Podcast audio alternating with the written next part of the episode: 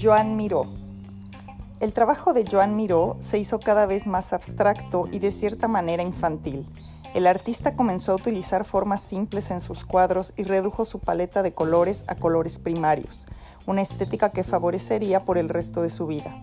Bleu 2 es una, de es una obra de una serie de tres obras de arte del mismo estilo. El campo azul lo identifica Miró con el cielo y el mundo de los sueños. Los espacios vacíos y los horizontes le, abrumaban, impresionándole mucho e introduciendo siempre en ello figuras diminutas. Esta obra se encuentra en el Centro Georges Pompidou en París, Francia.